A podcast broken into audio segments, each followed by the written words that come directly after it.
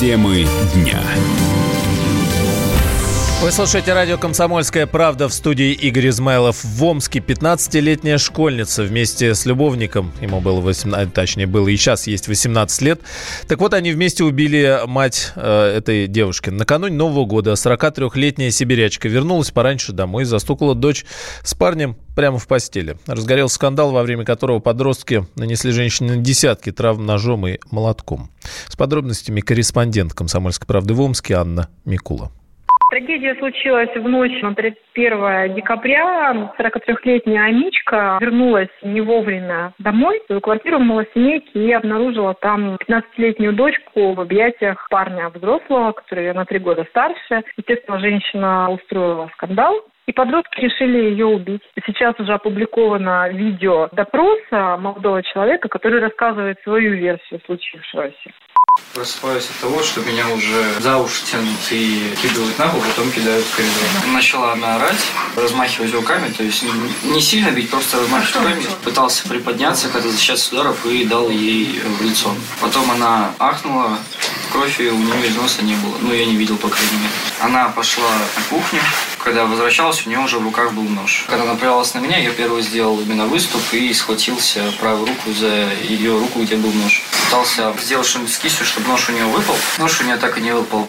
По версии молодого человека, он защищался, а женщина на него напала. Но, тем не менее, остается непонятным, как так получилось, что вдвоем с дочкой вот этой вот погибшей женщины они нанесли в общей сложности ножовым молотком около 30 ранений. И женщина спустя несколько часов скончалась в реанимации, куда ее увезли. Девочка уже разговаривала следователь, вот сразу же в тот же день она приехала к ней в больницу, потому что у нее тоже были незначительные травмы. Девочка толком не может объяснить, зачем она это сделала. И единственное твердит, что вот она очень любит этого парня. До недавнего времени девочка была практически круглой отличницей, на хорошем счету, она учится в хорошем учебном заведении, в лицее, занималась в театральной студии, где, собственно, она и познакомилась вот с этим парнем. После того, как они познакомились, ее буквально как будто бы подменили, то есть она стала прогуливать занятия, скатилась на двойки, тройки. Естественно, мама была против такой вот любви. Парень, про него нам сейчас известно, что он был из неблагополучной семьи, у него папа, мама были наркоманами. После того, как ему исполнилось 7 лет, их лишили родительских прав, э, ребенка забрала бабушка. Бабушка, в принципе, нормальная, то есть она о нем заботилась, но в прошлом году она умерла, и он опять остался без присмотра. Парень учится в колледже на программиста, нигде не работает и не пытается устроиться. Анна Микула, Комсомольская правда, Омск. В России теперь запрещено парковать коммерческий транспорт во дворах многоквартирных жилых домов. Запрет вступил в силу в январе. Согласно приказу Минтранса, теперь парковка перевозчиков будет разрешена только на специальных местах, оборудованных дорожными знаками и разметкой. Речь идет о грузовиках, микроавтобусах и такси. Координатор общества «Синий ведерко» Петр Шкуматов отмечает, что частные грузовики и машины каршеринга по-прежнему будут стоять во дворах. Сполошила практически все сообщество таксистов, и э, многие уже получили официальные ответы э, Минтранса и МАДИ, которые разъясняют, это я подчеркну, официальные ответы, что речь не идет о запрете парковки желтых автомобилей э, во дворах или там автомобилей каршеринга, uh-huh. а речь идет о запрете организации специальных плоскостных парковок в жилых зонах. Ну, то есть это как будто, если вы, допустим, живете в многоквартирном доме и пришли какие-то люди и прямо в вашем дворе начали делать парковку для коммерческого транспорта. Так вот, раньше это было, оказывается, разрешено, а сейчас это будет запрещено. Но парковаться на общих началах, э, ну, скажем так, во дворе, на парковочных местах, на которых паркуются жители, э, можно продолжать совершенно спокойно. Сыр-бор из-за того, что какие-то чиновники пишут э, свои инструкции эзоповым языком, а другие люди просто не умеют читать. Пойди, называется, разберись. Но наказание за нарушение запрета парковать коммерческий транспорт во дворах пока нет. Принц Гарри и его жена Меган Маркл решили отказаться от полномочий членов королевской семьи. Супружеская пара отметила, что хочет постепенно сформировать новую роль в рамках Института монархии. Герцог и герцогиня а, Сассекские добавили, что планируют сбалансировать свое время между Великобританией и Северной Америкой, продолжая выполнять свой долг перед королевой. О том, как эту новость восприняли в Лондоне, расскажет СОПКОР «Комсомольской правды Великобритании» Михаил Озеров. Альбион взбудоражен. Другого слова я, пожалуй, не подберу. Судя по сообщениям, которые таким непрямым даже, я бы сказал, а косвенным сообщениям, королева просто в ярости. Причем ее возмущает как само это решение, так и то, что с нею, да и ни с кем из членов королевской семьи, Гарри и его жена не советовались, вообще не советовались. Действительно, такие случаи уже бывали. Собственно, один случай такой был, когда король Эдвард VIII в свое время, значит, отрекся от престола из-за любви к женщине, к американке. Это не могли выдержать и признать в Британии. Он предпочел жить с ней, но без британской короны. Но это единичные случаи. В общем-то, шок здесь просто фантастический. К этому, правда, шло. Можно было ожидать, что раньше или позже что-то подобное произойдет, потому что, в общем-то, против Гарри и его жены была развязана невиданная война газетами и некоторыми телевизионными каналами. Но в первую очередь, конечно, таблоидами, такими газетами, как Sun, Daily Mirror, Daily Mail. Они постоянно, постоянно нападали на эту супружескую пару с тех пор, как те женились. Особенно больших упреков было много из-за того, что те летали на частном самолете.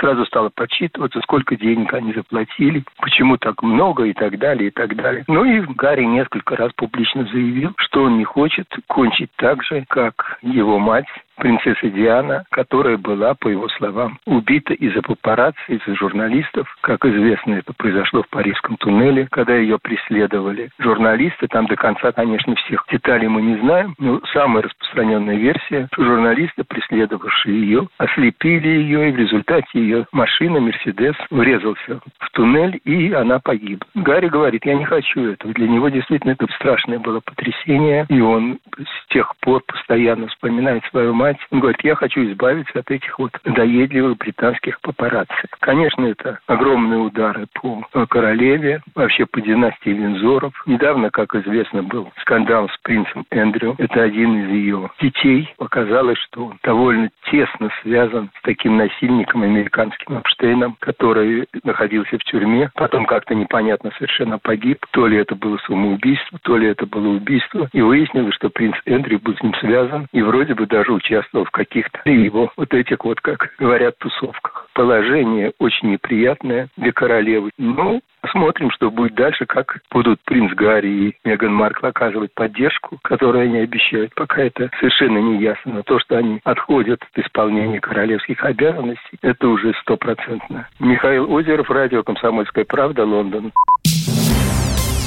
«Холоп» стал самой кассовой российской комедией в истории. Фильм вышел в прокат в конце декабря, 26 числа, и уже к 9 января заработал почти 2 миллиарда рублей.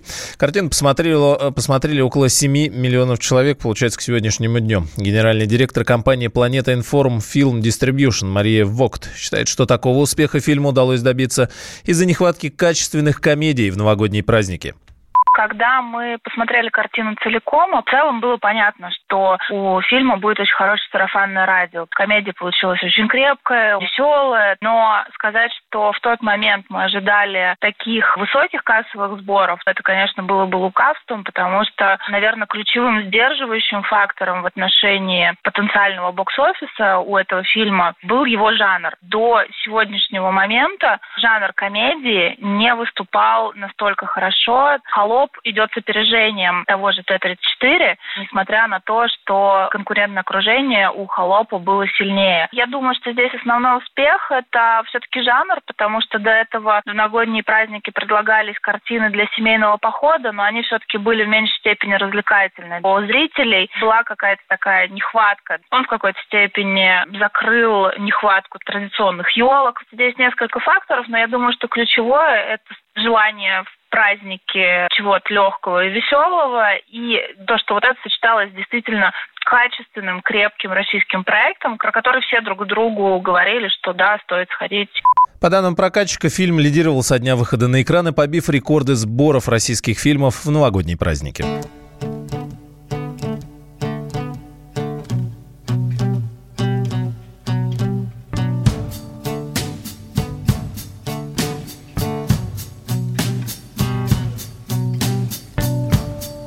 Не гони нас, дядя, из подъезда Мы не будем больше громко петь Мы не будем больше пить материться и курить. Ну а если вдруг захочешь,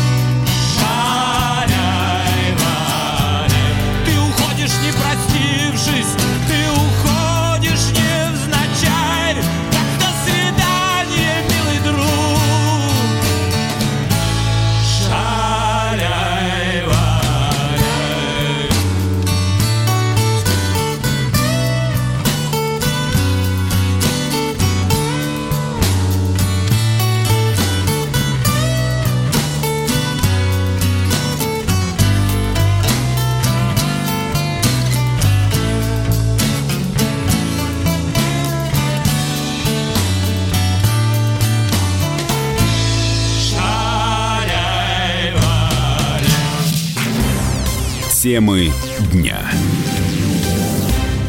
Политика, Владимир Путин приехал в Японию на саммит большой экономика, покупательная способность тех денег, которые вы... аналитика, происходит правильно, а что происходит неправильно. технологии, В последнее время все чаще говорят о мошенничестве с электронными подписями. музыка. Всем привет! Вы слушаете «Мир музыки». Комсомольская правда. Радио для тебя.